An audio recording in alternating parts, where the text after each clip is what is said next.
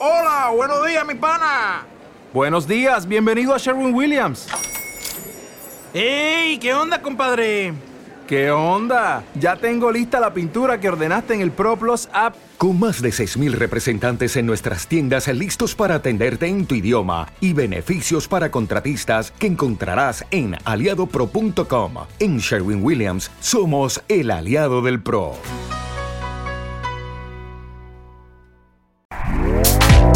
Este podcast forma parte de Evox Originals. Disfruta de este avance. Recuerda que para que todo esto siga funcionando hace falta apoyo. Piensa en quién podría estar interesado y recomiéndaselo. Deja un corazoncito en el audio, comenta qué te ha parecido, súbelo a tus redes sociales o incluso aporta tu granito de arena de forma económica y hazte fan de este podcast haciendo clic en el botón apoyar. Formarás parte de una gran nave y serás uno de nuestros taberneros galácticos. Todo suma. Gracias por tu escucha. Evox Originals presenta Historias para ser leídas. Un podcast de ciencia ficción, terror y fantasía dirigido por Olga Paraíso. Ficciones sonoras con las que podrás sumergirte en otra realidad.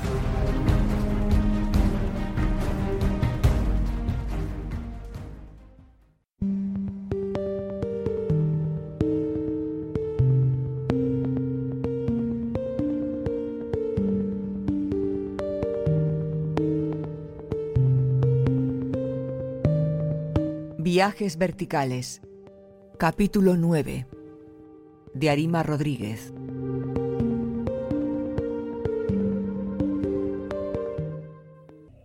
Buenos días, Mónica. ¿Sube o baja? Planta 128, por favor. Tras las revelaciones de Ángel, mi margen de acción había caído en punto muerto.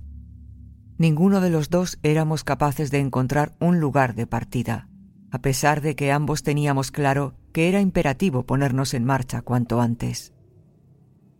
Eran las siete y media de la mañana, y me dirigía a mi puesto de trabajo como quien ingresa por su propio pie en una región del infierno. Ese sentimiento me embargaba todas y cada una de las mañanas desde que regresé del desierto. Trabajar para una pandilla de sinvergüenzas sin escrúpulos ennegrecía mi ánimo. Solo era capaz de disipar un poco mi sombría existencia cuando recordaba a los amigos que había dejado en Elysium. También el mensaje de buenos días de Ángel me daba el impulso necesario para levantarme de la cama y comenzar el día. Cada cierto tiempo miraba si él me había escrito. Era fantástico saber que no estaba sola y perdida por completo en mitad del ingente enjambre humano y tecnológico en el que se había anclado mi vida. Varios días después de mi cita en el mirador, coincidí en el ascensor de nuevo con Alberto Ledesma. La vez anterior, su presencia desató toda la tormenta que vino a continuación. Entró serio, con ese aire que tienen las personas ocupadas en exceso. Miró su reloj consultó su dispositivo e hizo un leve gesto de intranquilidad. Desde luego, lo que le había llevado hasta allí no era en absoluto de su agrado. Ni siquiera reparó en mi existencia. Yo traté de continuar invisible para él. Ni un músculo podía delatar mi sorpresa, a pesar de que ésta me había sobrecogido. Isis lo saludó con la misma voz artificial y fría con la que hablaba a todos. Sin embargo, yo sabía que ella había reaccionado de una manera especial en algún punto de su software. Tan humano que parecía más vivo que la mayoría de habitantes de la metrópolis, que, como autómatas incapaces de pensar, acudían a diario a trabajar y gastar su dinero en objetos innecesarios. Ese ciclo se repetía en las vidas de todos desde la infancia hasta la muerte, en existencias inútilmente longevas. Quizás la manera de comenzar a desenredar la madeja era averiguar qué traía al señor Ledesma a aquel punto de la ciudad cada cierto tiempo, alejado de su área de trabajo y con toda probabilidad de su vivienda. No parecía que aquella visita le reportara una satisfacción personal, a juzgar por su actitud de impaciencia. ¿Obligaciones laborales? ¿Visita ineludible? Era fácil elucubrar y difícil averiguar. Yo sospechaba que, dado su cargo, debía de vivir en el ala este. En la zona donde yo vivía no había nada, a mi entender, interesante. Viviendas, supermercados, farmacias y otros servicios básicos.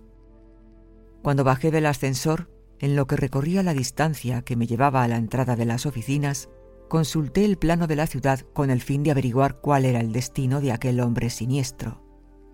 Para mis adentros rogué a Isis que me ayudara.